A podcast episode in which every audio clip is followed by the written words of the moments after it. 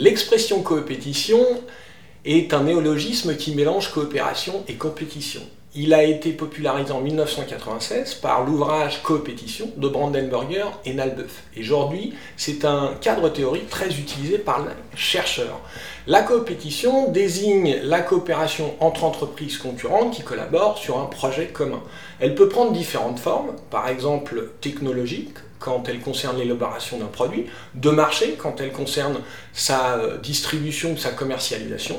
Elle peut également être horizontale quand elle concerne des entreprises qui sont sur le même marché, ou verticale quand on parle plutôt d'une relation client-fournisseur. Elle peut paraître un peu contre-intuitive dans une économie de marché qui a été fondée et qui s'est construite sur la concurrence et sur les gains de part de marché. Ces points forts sont assez évidents. Elle peut permettre notamment de mutualiser ressources et compétences et de financer des projets coûteux.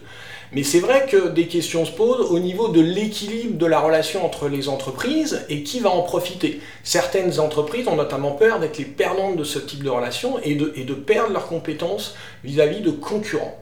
Académiquement, de nombreux ouvrages ont été écrits sur le thème et on interroge pardon, généralement les liens avec la performance, les liens avec l'innovation, l'équilibre entre compétition coopération et les formes de gouvernance qu'elle peut prendre. À une époque où les défis environnementaux, socio-économiques nous poussent à repenser le paradigme économique dans lequel nous vivons, la compétition peut être un type de stratégie qui permet aux entreprises de se coordonner pour mettre en place une économie régulée et soutenable à long terme dont nous avons besoin pour continuer à nous développer.